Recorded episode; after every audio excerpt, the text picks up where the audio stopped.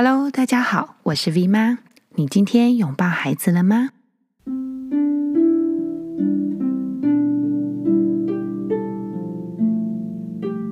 欢迎大家回来到简单父母经的线上读书会。这一次我们是第十八次。在读书会开始之前呢，我们要先工商服务一下。我们新一梯次 C 班的疗愈我们的孩子线上读书会，还有小学不再哀叫的线上讲座，已经开始开放报名了。如果有需要的朋友呢，欢迎参考资讯栏的连结。那有很多爸爸妈妈有来信需要晚上班，因此呢，这 C 班的这两个班级呢，刚好都是在晚上的时间。那疗愈我们的孩子这一本书呢，它的内容非常的丰富，有教养的部分，有阅读书写的部分。到底几岁开始学习书写或是学习阅读会比较好呢？还有听故事书跟共读故事或者是看故事的文字，到底有什么差异性呢？如果我们的孩子专注力不足，那到底是发生什么事情？有可能是什么样的原因呢？在疗愈我们的孩子这本书里头，有非常多详细的介绍，而且还有食谱，可以让我们一起共同阅读。接下来呢，小学不再哀叫的线上讲座也是非常的过瘾跟精彩。他有提及六岁孩子到底是会发生什么事情，他们的身体、他们的牙齿会影响他们的心理发展吗？另外呢，如果我们有上小学端的小朋友，他们很害羞，或者是他们动来动去，屁股像长虫一样，没有办法专心的在教室里头安坐上课，到底是发生什么事情呢？这些都非常欢迎您到我们的小学不再哀叫的线上讲座，跟我们一起来认识我们的孩子。好啦。我们今天的简单父母经的线上读书会就要开始了。如果大家有书的话呢，可以一起翻阅到第一百一十五页。我们在第三章环境这个部分，我们知道要如何简化孩子的玩具，简化孩子的书。在之前的前几集里头呢，我们有提到孩子的玩耍到底是什么样的呃品质，还有它的核心的价值。接下来，他从第一百一十五页，也就是第三章的最末端，他就提到有关衣服。哇，你有没有发现小孩的衣服真的超级多？有可能你自己帮他买的，有可能我们是收到非常多的爱心二手的衣服，阿公阿嬷或者是叔叔阿姨伯伯他们，他们可能呃表哥表姐他们所留下来的或承接下来的衣服，甚至是他们买的礼物，都有可能塞满孩子的衣柜哦。那这里开宗明义就提到，他说。十三岁以上的孩子除外哈，孩子越小呢，一天之内穿脱衣服的次数就越多。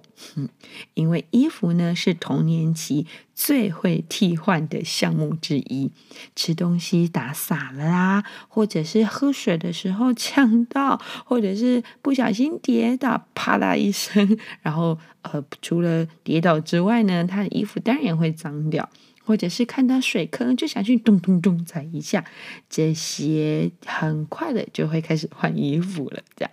那而且再加上孩子长得快啦，所以很快前一天呢，衣服很合身，可是没多久之后衣服就太小件了哈。因此在这里呢，作者就提到，当我们可以开始简化孩子的衣服，其实就是在简化每天的生活。杂乱还有过多，就会让替换的衣服这件事情变得更加的困难。其实就像我们在简化玩具或者是书籍一样，我们也可以简化孩子衣服的数量，到一种嗯方便管理、方便拿，还有很容易弄整齐的组合。比如说，如果衣服太小，我们就可以送出去，或者是储存起来，给可能弟弟妹妹要穿。然后太大的衣服呢，也可以把它放在储藏室里头。像我们家是通常是有一个，呃，就是一个方便放呃可以真空抽取的那种那种嗯储存的东西这样。当然呢，我们可以去留下一些像维他命啊，或者是像鞋盒里面的那些干燥剂，我们就可以把它丢在衣服的盒子里头或是袋子里头。然后我通常还会把它真空，把它抽取空气出来。然后防止湿气哈，因为有时候呢，空气中的湿气会让我们的衣服变得不是很好处理，所以放在衣柜里头或是衣架上的呢，都是一些常常适合穿的或是当季的。如此一来，这个衣柜呢就不再是变成那种丛林一样哦，每一次只要要穿衣服，就得很努力在里面翻啊、找啊等等。我们要试着把我们的衣柜，或者把孩子的衣柜呢，把它变成是一个连三岁的小孩都可以开始认出抽屉的样子，然后自己拿上衣，或自己拿小裤子等等。透过简化衣物这件事情呢，我们可以让孩子很容易的转换到下一件事，我们不会受到太多的选择，或者是超载的羁绊。因此呢，就可以得到自在。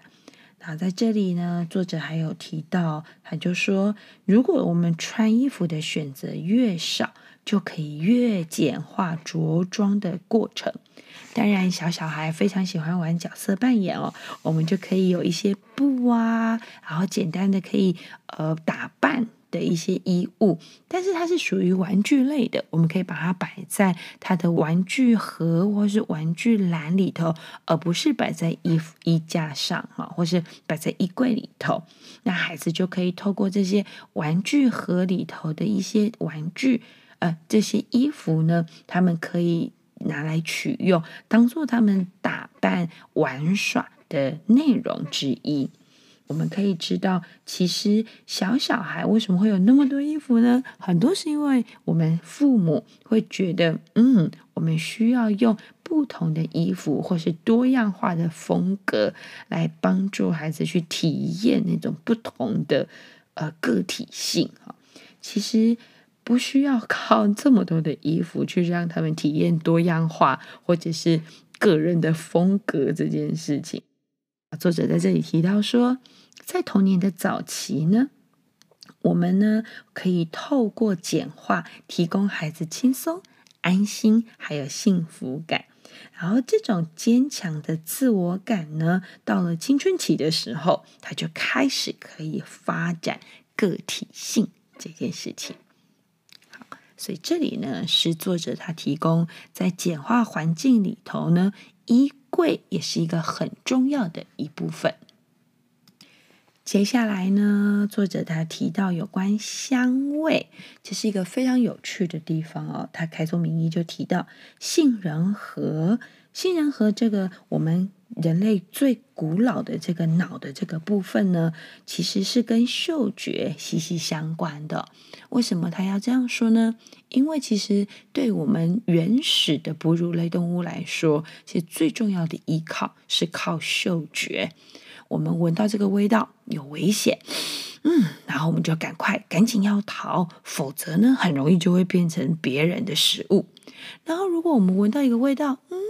这看闻起来好好吃，然后你就会觉得嗯，好喜欢。然后呢，他们就会开始会往前靠近。因此呢，杏仁核第一时间，他会接受嗅觉，他会接受视觉，他会接受听觉这样子的感觉，再加上情绪的判断，来决定我要往前还是我要往后，我要站还是要逃，我要做还是不做。因此，味道、嗅觉这件事情，跟我们的杏仁核，也就是我们的爬虫类的脑，是息息相关的。那这里呢，作者就提到，他说，大部分的人呢，可能都没有意识到，其实我们的家里面是有非常多的味道的。比如说，呃，我们有洗衣精的味道，我们有洗碗精的味道，我们有沐浴乳的味道，或是我们有香皂的味道，我们有洗发精的味道，或是我们有润丝巾的味道，我们有好多好多味道，甚至呢，呃，擦地板的就有擦地板的味道。我擦窗户、擦玻璃有擦玻璃的味道，很多的味道呢会互相竞争。如果它们都是化学香味的话，这些味道就会刺激我们的杏仁核。刺激我们的杏仁核呢，会怎样呢？就会让我们的人体的可体松开始分泌，肾上腺素也会升高。那杏仁核所主导的战争、战斗或者是逃跑的模式就会被启动。因此，他有提到一句很重要的话，他说：“如果我们可以简化家里的味道，或者是香精哦，不要那么多的化学香精味道的话。”特别是在孩子的房间里面，就可以让他们的信任和平静下来，能够促进孩子安全感以及幸福感的味道，其实就是他们自己的味道、父母的味道，还有很维系的大自然的味道，比如说木头的香味啦，或者是花香啊等等。但是，如果我们是被一些很浓郁的化学味道包围的时候，我们就很容易失去安抚和孩子联系的机会。所以，我们要小心这些化学的香味。特别是我，其实现在这个时代已经有很多机会可以让孩子肾上腺素上升，所以他们情绪的起伏就会很。啊，在作者呢，他在这里就提到一件事情，他说，孩子小时候呢，因为爸爸常常要出去外面演讲，所以常常会有一些比较长途的旅行。那妈妈呢，就跟他的小孩呢，就窝在床上会读睡前故事。那爸爸就不在家嘛，作者是爸爸，他不在家。那当他们听着故事要睡着的时候呢，他有一个孩子非常喜欢抓着爸爸的枕头，好让爸爸的味道可以跟他们在一起，那种全家人在一起的感觉，会让孩子很有安抚的作用。OK，所以刚刚我们提到的是简化衣柜，接下来作者提醒我们的是简化味道这件事情。接下来呢，作者在。这个简化环境的最后一个关卡呢，它提醒大家要简化光线这件事，调整家里的光，这是非常特别的哦。因为我们其实很少会注意到，我们家里到底有哪些。光，其实我们在家里面有很多不同的层次、不同的颜色、不同种类的光。比如说有窗外进来的自然光啊，有日光灯啊，有的人家里有 LED 灯啊，有的人家里有一些电视啊、电脑啊等等。所以呢，我们其实有很多的机会是暴露在光或是照明的状况下。然后作者在这边有一个简单的建议哦，他说，如果孩子在一天当中有一段时间接触到的是蜡烛的光，这是一件非常美妙而且又很幸福的事情，因为蜡烛的光呢，会带给我们稳定，还有那种神秘的光圈的那种感觉。他提到说，他建议有一些晚上入睡比较辛苦的孩子，我们可以去注意是不是家里的灯光的系统是很亮的。那比如说，如果我们可以试着调整他们房间的光，比如说慢慢可以把它减暗，然后我们就去观察。呃，如果我们的窗帘，比如说孩子的房间是有窗帘的，就是那种呃有帘布可以过滤这种比较比较亮的自然光的，是不是孩子呢就可以比较容易在呃一般的声音当中，是不是孩子呢是会比较容易睡着？然后，而且会让他们的睡眠呢会比较深，而且是比对他们来说是比较有滋养力的。有关简化光线这件事情，对我来讲还蛮有蛮有同感的哦。因为我们家小时候其实蛮喜欢看着烛火或是烛光，然后可能大家呢就会围着烛光，然后一起唱一首歌，然后我可能会。讲一个简单的故事，然后我们说一下今天的感谢，你要谢谢谁？呃，为我们做服务，为我们做的是什么事情等等哈。所以烛光这件事情呢，可以让很调皮或者是呃心里有很想要扑扑跳的那个状况比较能够稳定下来。所以烛光一直对我来讲是一个蛮特别，而且是一个很神秘的存在。那再加上，我们也习惯那个有时候比较特别的季节，或是突然福至心来，然后就想要点个烛光一起吃晚餐哈，但也是蛮特别的哈。因为当我们可以点个烛光吃晚餐的时候，那种宁静的感觉好像很妙的就被制造出来了。所以其实大家都可以。嗯，就是就当做是制造浪漫的那种感觉，去呃享受一下烛光可以带给你的神秘感，还有带给孩子的宁静感，那也是蛮好的。在这里呢，作者又开始慢慢提到，他说，经过简化，我们就开始行动，去挡住那些会威胁孩子自然韵律还有成长的过多。由家庭里面开始做，我们要带着孩子去拥抱经验，而不是物质上的东西。那物质上的东西呢，其实只要足够就好了，而不是要很多或是更多。如果我们觉得足够就好了，我们就可以为孩子创造空间。当然啦，在情绪上。我们也可以清出一个空间，在亲子关系上面，我们也可以比较容易给孩子们空间，让他们可以在这个过程当中发挥自己的想象力，然后经过玩这件事情，然后去认识这个世界。第三章的最末端，在一百一十九页，然后作者呢就带着我们。然后用一首简简单单的诗，带着我们去冥想我们的环境。现在我来为大家念这一首简单的诗：想象你孩子的房间不乱，并且对感官而言很平静，有软化的光与颜色，一种秩序和空间感。想象你孩子的房间有空间可以活动、玩、画画、建造，没有破的、忘记的、成堆的玩具。有几个他很喜欢、最爱的玩具，看得到，放在一个或两个地板上有布盖着的篮子当中。想象你孩子的房间，有些地方放着几本书，其他的书都收起来了。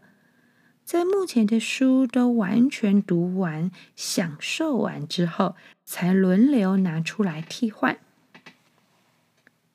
想象你的孩子的房间是一个平静、有安全感的睡眠之处，有自然的家的香味。没有夜间灯，或是只有很微弱、很微弱的夜间灯。想象你孩子的房间，并且看着你的孩子有新的方法玩玩具，或在其中创造出新世界，而不是要求有新的玩具可以玩。打开孩子的衣橱。看到有空间，只有少数合身当季的衣服。想象你的孩子有他们自己的真的可以用的工具，他们在煮饭、打扫，在做园艺之中又玩又工作，在其中得到一种快乐的生命目的感。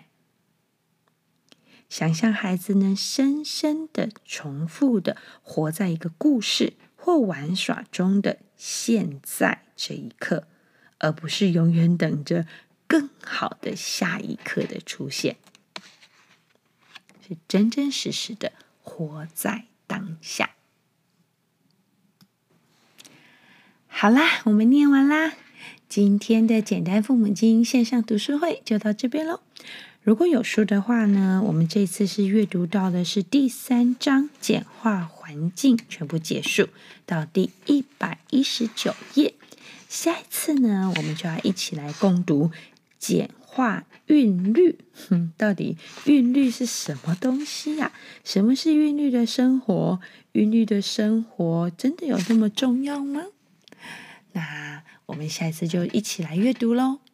如果大家呢，对于内容有任何的想法或者是建议，或者是各位有任何想要听的主题，都非常欢迎您到 V 妈教室粉丝团私讯给我们，也恳请大家可以帮我们评五颗星，并且呢，在 Podcast 的文字回馈当中可以给我们一些鼓励，我们呢也会在 FB 的 V 妈教室粉丝团跟大家互动。好喽，拜拜喽。